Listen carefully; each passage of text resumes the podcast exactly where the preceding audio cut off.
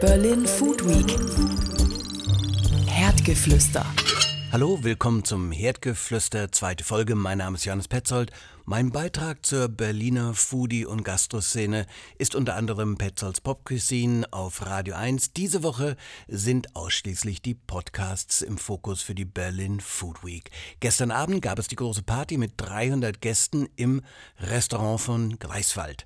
Vom Greifswald und seinem Chefkoch erfahren wir auch noch. Mein erstes Gespräch galt aber erst einmal den ersten Food Mover Awards, eine Kooperation vom Beat Magazin und der Berlin Food Week eine neunköpfige Jury, darunter Billy Wagner vom Nobelhart und Schmutzig, Foodblogger Per Meuling und Sven Elberfeld vom Drei-Sterne-Restaurant Aqua, haben in mehreren Kategorien die Preisträger nominiert und gestern feierlich die Gewinner verkünden dürfen. Der Food Mover Award hat gleich von seinem Startschuss an, denke ich, eine besondere Stellung bei Foodie-Preisen, denn er richtet sein Augenmerk auf die Nachhaltigkeit und aufs Lokal-Regionale. Jan Spielhagen vom Beat Magazin und dem Gruner und Jahr Verlag im Gespräch Backstage direkt nach der Verleihung. Food Mover Award. Wie seid ihr auf die Idee gekommen? Große Leistung muss man auszeichnen. Mhm. Ähm, so einfach ist das, das gibt es in anderen Bereichen auch. Und deshalb haben wir ähm, als Redaktion der Zeitschrift Beat äh, uns überlegt, dass wir die Food Mover Awards erfinden müssen und sie natürlich auch gleich ähm, vier Menschen ähm, geben und sie auf diese Weise auszeichnen, die mit ganz hervorragenden Leistungen die Gastronomie in Deutschland bereichert haben. Okay, jemand, äh, es muss ihn geben. Man könnte jetzt auch zuerst dann fragen, braucht es noch einen mehr? Was war für euch die Überlegung, dass ihr noch einen äh, wollt und dass es sinnvoll ist? Ich kenne gar nicht so viele andere gute. ähm, wir haben sehr strenge Richtlinien. Äh, mhm. Bei uns ist es wichtig, dass äh, die Menschen wirklich etwas Innovatives tun, dass da etwas Neues passiert, äh, dass die Gesichtspunkte der Nachhaltigkeit und äh, der Ökologie eine Rolle spielen, ähm, aber auch natürlich auch Fantasie und Individualismus und Storytelling. Und unsere vier Preisträger und Preisträgerinnen ähm, erfüllen, diese, erfüllen diese Kategorien ganz besonders. Wir sind ja noch am Anfang vom Abend, auch wenn die äh, Preise schon vergeben wurden, kriegst du es noch zusammen. Wer wer äh, in welchen Kategorien nominiert wurde? Naja, äh, da Bärbel Ring gerade neben mir steht, weiß ich das natürlich sofort und ich hätte es auch sonst nicht vergessen. Sie ist die Sommelier am äh, im Söringhof, einem tollen Hotel in Rantum auf Sylt und ist als beste Sommelier ausgezeichnet worden. Dann ist der Lars Odefey, ein Hühnerzüchter, ausgezeichnet worden als Best Producer. Best Chef ist Thomas Imbusch äh, aus der Stadt, in der ich auch lebe, kenne ich gut. 100, 200 Kitchen heißt sein Restaurant und äh, dann haben wir noch einen Game Changer, eine ganz bestimmte, eine ganz besondere Kategorie, ähm, einen Sonderpreis gegeben für Patrick Wotny, der die Krankenhausgastronomie ganz erheblich verändern will und äh, sich da ähm, wirklich großartige und auch sozial ganz, ganz wichtige Dinge vorgenommen hat und von dem werden wir noch viel hören. Genau, und da merkt man aber auch schon, dass der Preis zu Recht Food Mover heißt. Also da kommt Bewegung rein und der ist auch für eine Bewegung, zum Beispiel mit dem, der äh, den Preis gewonnen hat für diese Krankenhausgastronomie. Erzähl mir was, wie ihr auf den gekommen seid. Naja, äh, die Gastronomie beginnt ja, äh, endet ja nicht an der Stelle, wo die, wo die Restaurante zuschlägt. Es gibt ganz wahnsinnig äh, wichtige andere Bereiche der Gastronomie. Es gibt Gastronomie in Mensen, in Kitas, in Schulen und natürlich auch in den Krankenhäusern. Und wir alle kennen das wahrscheinlich aus äh, eigener Erfahrung, dass man, wenn man jemanden im Krankenhaus besucht oder selber mal im Krankenhaus ist, dass man sich alles wünscht, nur nicht die nächste Mahlzeit. Und äh, äh, das auch nicht nur aus, aus einer Geschmacks-, also aus einer sensorischen Perspektive, sondern manchmal auch aus einer gesundheitlichen Perspektive. Da beißt sich die Katze in den Schwanz, würde ich sagen, mitunter. Und ähm, das ist ganz toll, was unser Preisträger da veranstaltet. Und wie schwierig das ist, das weiß man ja und äh, bekommt es ja mit, wenn man hört, äh, wie viel Geld, wie wenig Geld äh, solchen Leuten zur Verfügung steht, die dann in der Schule kochen oder eben in den Krankenhäusern. Er hat von 4,74 Euro für alle Mahlzeiten eines Tages äh, gesprochen. Das ist schon der Hammer. Wie ist der euch äh, ins Auge gefallen? Wie seid ihr auf ihn gekommen? Wir haben eine ganz tolle und sehr hochkarätig äh, besetzte Jury ähm, äh, gewinnen können, die sich äh, Gedanken gemacht hat, äh, wer die richtigen Preisträger in diesen vier Kategorien sein können. Können wir die schnell durchdeklinieren? Schaffen wir das? Sind aber, glaube ich, acht Leute dabei, ne? Eine ganze Menge. Alter Schwede, du verlangst Sachen von mir. Also mit dabei sind Annemarie Raue, die das Zwei-Sterne-Restaurant Tim Raue äh, als Mitinhaberin leitet. Mit dabei ist der Food-Aktivist äh, Henrik Hase, der, glaube ich, auch ein äh, ganz hervorragender Metzger ist. Wir haben im, im, im, im Jurorenteam die Food-Journalistin Lorraine Heist aus Berlin. Äh, per. Per Meuling, genau, der auch in Berlin, Berlin Food Stories. Die Berlin Food Stories macht. Wir haben im Team Mensch Hilf mit. Du weißt den Namen ja offensichtlich besser als ich. Ich wollte dir einfach nur eine Stütze sein, aber jetzt habe ich dich eher unterbrochen. Also mir fällt natürlich noch ein, die Alexander Laubrinus von der Berlin Food Week. Ich bin auch Teil dieser Jury gewesen und jetzt habe ich noch ein paar vergessen. Aber Sven Elverfeld, Aqua, drei Sterne, äh, Wolfsburg und dann, ach, äh, Franz Keller, äh, Schwarzer Adler, äh, eine Legende, eine Kochlegende, ganz hochinteressanter Mann ähm, aus, dem, aus dem Süden Deutschlands und Billy Wagner. Ja, das, wie konnte ich den vergessen? Ja. Äh, das wäre böse ausgegangen, ja, Billy Wagner zu vergessen, oder? Billy Wagner ja, ist natürlich auch äh, da. Den habe ich vergessen, weil er heute nicht hier sein kann. Billy, wo bist du? Das werden wir noch klären. Auch wenn er kurzzeitig weg ist, er kommt immer wieder. Da kann man sich auf Billy Wagner verlassen. Und äh, jetzt hast du schon gesagt, Kochlegende. Ihr habt eben jemanden auch ausgezeichnet, der dann auch ein Stück weiter zur Legende kommt. Also, oder Spaß beiseite, wen habt ihr ausgezeichnet? Aus welcher Stadt? Du sagst, äh, euch verbindet die Stadt? Thomas Imbusch. Thomas Imbusch ist ein äh, ähm, Koch, der in Hamburg schon lange von sich reden macht der lange ein sehr, sehr innovatives und experimentierfreudiges Konzept zusammen mit Tim Melzer äh, im Off-Club gemacht hat, der sich hinterher selbstständig gemacht hat ähm, und der den Hamburgern viel abverlangt, nicht nur sensorisch und kulinarisch, sondern auch organisatorisch. Man muss weit fahren, um das Restaurant von äh, Thomas zu besuchen. Man muss das Essen vorher bezahlen. Es gibt äh, keine Karte. Man, äh, man bekommt, was es heute gibt. Was es heute gibt, ist immer ausgezeichnet, aber für so ein sehr konservatives Hamburger Publikum ist das eine wirkliche Herausforderung. Ich finde es mutig und großartig, was Thomas Immusch macht. Jetzt müssen wir eigentlich nur noch anschließen, wer sich um die Hühner gesorgt hat. Ich dachte auch bei der Dankesrede normalerweise, wenn es so Music Awards gibt, dann sagt man immer Danke an den Manager. Ich dachte, vielleicht würde er sich dann gleich bei den Hühnern bedanken. Wäre ziemlich cool gewesen. Nein, wer ist es? Wofür habt ihr ihn ausgezeichnet?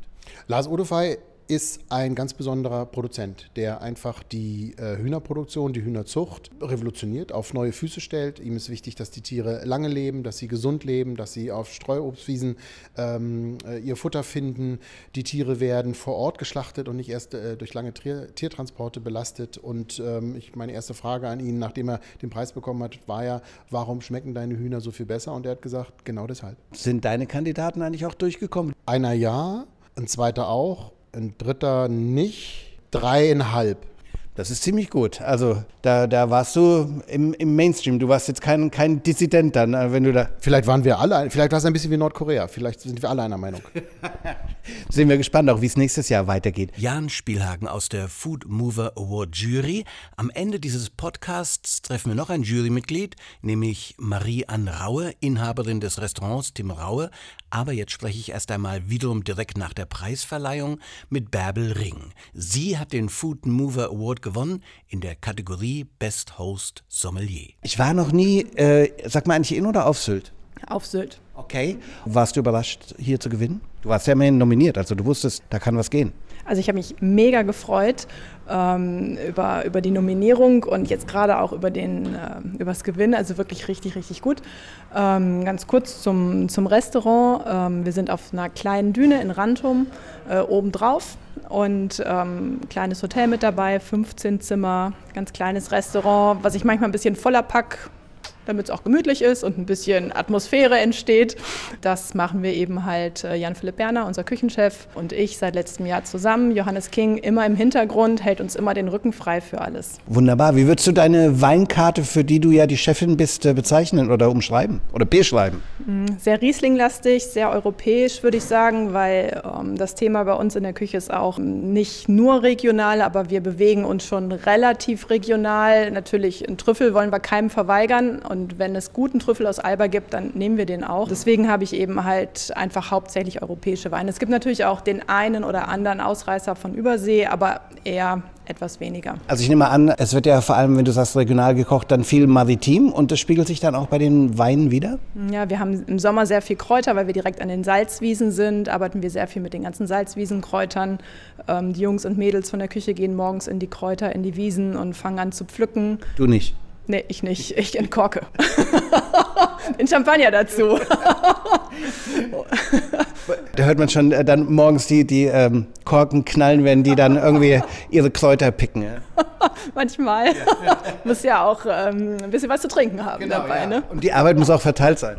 Genau, absolut. Nee, aber das ist eben halt ähm, hauptsächlich wirklich das, was wir machen. Wir sind halt, äh, wenn man es ganz grob sagt, wir sind halt ein kleines Restaurant auf einer Nordseeinsel in Schleswig-Holstein. Und das möchten wir eben halt auch so rüberbringen. Wenn man jetzt auf Sylt ist, dann ist es ja irgendwie schon, ähm, hat man so einen anderen Blick darauf. Ne? Aber ihr wollt ein ganz normales Restaurant sein, ohne den Shishi-Bling-Bling, den man ja Sylt auch immer nachsagt. Ja, das sagt man Sylt nach, ähm, aber es gibt einfach so wahnsinnig tolle Orte auf Sylt. Es gibt so tolle Landschaften da. Man kann, es sind 40 Kilometer Sandstrand, die man entlanglaufen kann. Ich weiß nicht, wo es sowas noch gibt. Man kann auch ganz äh, entspannt auf der Wattenseite spazieren gehen. Es gibt, also es ist wirklich ein sehr großes Miteinander auf der Insel, auch gerade unter der Gastronomie. Also es ist keine Konkurrenz. Ich sag mal, der Kuchen ist relativ groß.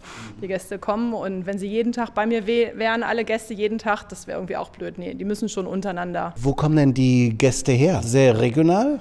Nö, also wir haben sehr viel logisch deutsche Gäste, ähm, sehr viel Dänen, ähm, Schweizer, Österreicher, Niederländer. Also so in den letzten Jahren haben wir muss ich relativ viel, oft Englisch sprechen.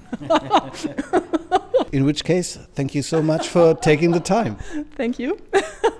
Thank you so much for your time. Bärbel Ring vom Söllringhof in Rantum auf Sylt. 300 Gäste beim Food Mover Award wollen bewirtet und unterhalten werden. Dafür fand diese Opening Night der Berlin Food Week zum zweiten Mal im von Greifswald statt. Das liegt direkt neben dem S-Bahnhof Greifswalder Straße am Rande des Ernst-Thälmann-Parks. Wenn man mit der S-Bahn von der Greifswalder in Richtung Prenzlauer fährt, sieht man den alten, umgebauten Güterbahnhof.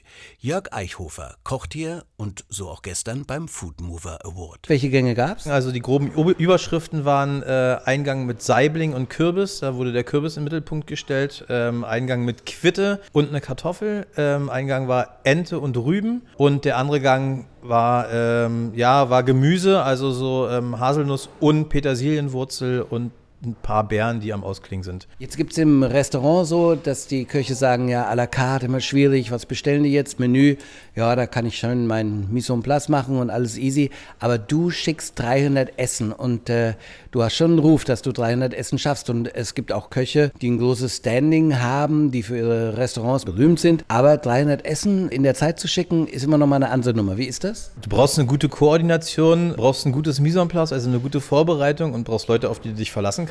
Und ähm, am Ende ist das alles, äh, alles eine Frage von tatsächlich von Vorbereitung und ähm, wie du es wie du's geplant hast. Trotz aller Planung, irgendwas geht immer schief. Heute Abend zum Beispiel nicht, dass was schiefgegangen ist, aber wo kommen die Punkte, wo es dann irgendwie knackt, wo du merkst, oh Gott, jetzt fehlt Zeit? Ähm, einfach in Abläufen, die so noch nicht stattgefunden haben. Es waren andere Gäste, es war ein anderer Service, es war, ähm, also das Team von außen war ein bisschen was anderes und da waren die Abläufe nicht so strukturiert, wie sie sonst sind. Dann haben überall mal zehn Minuten gefehlt und am Ende kommen halt bei vier Gängen trotzdem irgendwie 30, 35 Minuten zusammen, die an einem Montagabend, wenn die Leute um 22.30 Uhr ihr Dessert haben, gegessen haben wollen, dann mal schnell dazu führen, dass schon ein paar gegangen sind. Das passiert eben, ist auch Teil davon. Ansonsten muss man fürs Greifswalder sagen, da kochst du ja immer wieder. Hochzeiten, wer kommt hierher? Also ja, wie gesagt, Hochzeiten äh, à la Couleur, ähm, äh, von, Mai bis, von Mai bis September ähm, zwei bis vier Hochzeiten pro Wochenende. Ansonsten Firmenveranstaltungen, die Sommerfeste feiern, viele Konferenzen, viele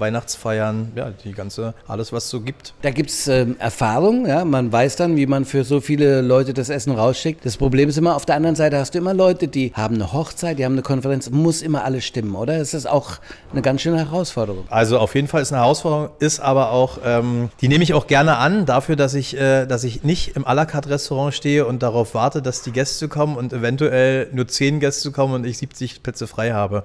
Ähm, da nehme ich die Herausforderung sehr gerne an. Jörg Eichhofer vom Restaurant oder der Event Location von Greifswald. Zum Schluss des heutigen Herdgeflüster Podcasts treffen wir Marie Ann Raue vom Zwei-Sterne-Restaurant Tim Raue und eines von neun Jurymitgliedern des Food Mover Awards.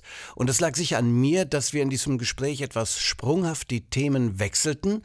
Aber im Nachhinein war das eigentlich sehr gut, denn was bedeutet Regionales? Was bedeutet deutsche Küche? Was will der Award bewirken? Das wurde so alles Thema als Ausgangspunkt bei diesem Gespräch. Und eine Marie an Raue kann man mit plötzlichen Themenwechseln sowieso nicht aus der Spur bringen. Eine weltoffene Berlinerin, die am Schluss unseres Gespräches die türkische Küche von Berlin feiert. Und damit meint sie nicht den Döner. Ich bedanke mich schon mal an der Stelle fürs Zuhören. Mein Name ist Johannes Petzold. Morgen geht es hier um die Food Tastings bei der Berlin Food Week. Jetzt gab es hier vier Kategorien. Hier waren die Kategorien schon ein bisschen anders. Es ging um Nachhaltigkeit, es ging um die Produzenten. Die ganze Ausrichtung ist schon mal ein bisschen anders. Ja, das ist ja auch ein ganz aktuelles Thema. Also insofern ähm, brandaktuell ähm, zu schauen. Ähm, also ich finde ganz toll die äh, Kombination ähm, Berlin und die Nachhaltigkeit und äh, zu schauen, was passiert in der deutschen Küche. Und äh, man sieht ja gerade an dem, äh, die gewählt wurden, ähm, dass ähm, wir einen, uns bewegen. Also es ist ja immer Bewegung in der Küche in, äh, in Deutschland. Es gibt so viele wunderbare Stilrichtungen und in dem Fall ist es natürlich schön zu schauen, dass wir uns auch wieder auf Dinge besinnen, die uns ja eigentlich mit denen viele auch noch aufgewachsen sind früher, dass man äh, ein Tier schlachtet und alles von dem Tier verwendet. Und dass das jetzt auch wieder mehr gesehen wird und mehr gemacht wird und dass es natürlich angesehen wird, ist halt das Tolle. Und dass auch darauf aufmerksam gemacht wird und dass diese Menschen auch in den Fokus gestellt werden und darin auch ähm, ermutigt werden, was ich auch sehr, sehr wichtig finde. Deutsche Küche. Äh, mich würde interessieren, an welchem Punkt sind wir da? Manchmal ähm, hört man, ja, alle kochen wieder deutsch, alle kochen wieder regional, alles ist gut. Dann hört man, wir sind noch so weit dahinterher im Vergleich zu anderen Ländern, anderen Kulturen und Gastronomien. Wo sehen Sie das? Ich glaube, man kann ja gar nicht sagen, dass wir eine deutsche Küche haben. Wir sind ja international, wir sind ja geprägt und ich kann jetzt halt meist natürlich für Berlin sprechen, durch unsere tollen, wunderbaren kulturellen Einflüsse, die wir haben. Äh, Sind Sie richtige gewachsene Berliner? Ich bin äh, Friedenauerin. Ich bin hier geboren ja, und ja, aufgewachsen. Ja. Ähm, was hat Mama damals gekocht? Gab es da Bulette oder was, was ist die Kinder? Bulette mit Kartoffelsalat äh, oder Rinderrouladen habe ich auch immer sehr geliebt. Also das sind so die Sonntagsgerichte gewesen. Unter der Woche gab es halt, weiß ich nicht, mal Matjes mit... Äh, Kartoffeln oder sowas, also da ähm, oder Bratkartoffeln oder all sowas. Also damit bin ich aufgewachsen. Ich frage mich immer, wo das Solei geblieben ist. nee, das hat selbst meine, meine Mutter nicht mitbekommen. Mhm. Äh, aber das Solei sieht man ja ab und zu auch mal wieder jetzt in Restaurants beziehungsweise in Frühstücksrestaurants hat man äh, das ja auch ab und zu mal, dass man das genießen kann. Also es ist ja nicht so verloren gegangen. Es war halt nur vielleicht einfach auch nicht der Geschmack äh, der Menschen zu dem Zeitpunkt. Aber jetzt ist man ja auch wieder interessierter an dem, was man schon mal an Rezepten hatten, hatte und an Produkten. Aber ich habe Sie unterbrochen beim Gedankengang über äh, die deutsche Küche, über die deutsche regionale Küche. Ich glaube, das gehört ja immer zusammen. Hm, also so wie vorhin auch schon gesagt wurde, ähm, geht es ja eigentlich nicht immer nur um Regionalität, sondern ähm, dass wir das, was wir ausprobieren oder das, was wir interessant finden, einfach auch äh, in den Küchen aufleben lassen und auch servieren und auch den Mut dazu haben. Weil ich meine, wenn man sich die letzten 20 Jahre ansieht, ich kann jetzt auch nur für Berlin sprechen, weil ich ja eben auch Berlinerin bin und hier in der Gastronomie auch groß geworden bin, aufgewachsen bin, war natürlich früher ganz stark geprägt, auch in Berlin, das Bild von der französischen Küche. Auf jeden Fall, so wie eigentlich alles. Äh, geprägt ist von der französischen Küche, weil wenn man heute äh, Soßen äh, nutzt oder zubereitet, dann sind die ähm, Rundrezepte ja eigentlich, kommen ja eigentlich aus der französischen Küche. Ähm, die Frage ist eben zu kombinieren, Produkte aus dem Umland mit Ideen, die man eben auch auf den Reisen äh, sammelt ich denke mal, das könnte zum Beispiel auch eine Kombination sein. Also offen zu bleiben für alles, finde ich ganz, ganz wichtig und nicht äh, ganz vehement zu sagen, es muss jetzt alles regional sein. Weil so wie vorhin gesagt wurde, die Kapern kommen ja auch nicht ganz ursprünglich aus Deutschland, aber die gibt es, glaube ich, auch schon sehr, sehr lange. Die Küche, die Kultur, ein raue Restaurant, spiegelt das schon alles wieder. Das ist immer auch Teil vom gesellschaftlichen Diskurs, oder? Jetzt sind wir beim Rauer-Restaurant gelandet. Wo Sie viel mitgewirkt haben. Aber der Diskurs ist ja schon in, in so einer Küche drin? Also ich würde ja zum Beispiel, jetzt wenn man den Bogen spannen möchte, könnte man jetzt nicht sagen, dass wir eine neue deutsche Küche machen, weil äh, auch wir haben regionale Produkte und wir ähm, sind ähm, offen dafür und schauen uns immer wieder um, äh, was für tolle Produzenten es gibt, die wir mit einbeziehen können. Diese deutsche Küche, da wird auch viel reflektiert, ja, was unsere deutsche Kultur ausmacht, oder? Es gibt ja keine reine deutsche Küche. Wir sind ja, so wie ich es vorhin schon gesagt habe, international und wir sind ja gewachsen in Deutschland durch die ähm, vielen äh, tollen Menschen, die hier zugezogen sind und ihre Küchen mitgebracht haben. Denken Sie mal an die türkische Küche. Wie toll, was wir, wir haben, es gibt ja nicht nur den Döner, sage ich jetzt mal, der wunderbar ist und den ich super gerne esse. äh, aber es gibt ja auch noch ganz andere und es gibt ja ganz wundervolle, tolle türkische Restaurants in Berlin. Osmans Töchter. Zum Beispiel Osmans Töchter. Und ich bin ganz froh, dass die in Charlottenburg aufgemacht haben. Aufmachen im Augenblick? Ja, ja, sind gerade dabei, habe ich gelesen. Da will ich auf jeden Fall mal hin. Das ist so ein bisschen näher für mich, als in die Pappelallee zu fahren. Bin ich schon ganz gespannt, weil ich finde, ähm, dass äh, diese Art von Küchen es auch verdienen, auf eine moderne Art und Weise dargestellt zu werden. Kann sogar sein, dass äh, diese Küche des Türkischen, des Griechischen auch so diese Vorspeisen wieder reingebracht haben, weil inzwischen gibt es auch deutsche Restaurants, die auch auf diese Vorspeisenplatte da wieder eingreifen. Ne? Ich denke aber, das hat vor allem was mit dem wunderbaren Thema der Geselligkeit zu tun. Also ich liebe das auch, wenn ich irgendwo äh, reingehe in ein Restaurant und ich viele Sachen in den Vorspeisen probieren kann. Und da sind diese, ob es jetzt die Messe ist, gibt in einigen Restaurants, wo man so Sharing-Geschichten hat, wo man sich auch so für vier bis sechs Personen was als Kleinigkeiten auf den Tisch stellen lässt und miteinander probiert. Ähm, das hat ja was mit Geselligkeit zu tun. Und das ist ja das, was wir ja eigentlich auch sind. Wir sind ja alle gesellige Menschen und möchten ja was miteinander teilen. Und deswegen ist das vielleicht auch ein Konzept der neuen deutschen Küche. Das werden wir ja sehen. Gibt es nächstes Jahr einen Food Mover Award? Ist der Wunsch da, weiterzumachen?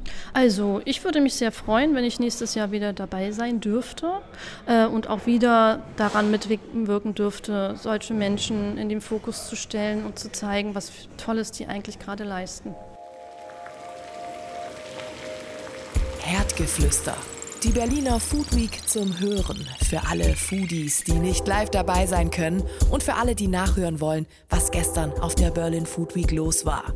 Im Podcast Herdgeflüster jeden Tag neu ab 11 Uhr. Trends, Küche, Startups, was bewegt die Berliner Food- und Gastroszene. News und Updates täglich von der Berlin Food Week von und mit Johannes Petzold, Foodblogger und der Mann hinter der Rubrik Petzolds Pop Cuisine auf Radio 1.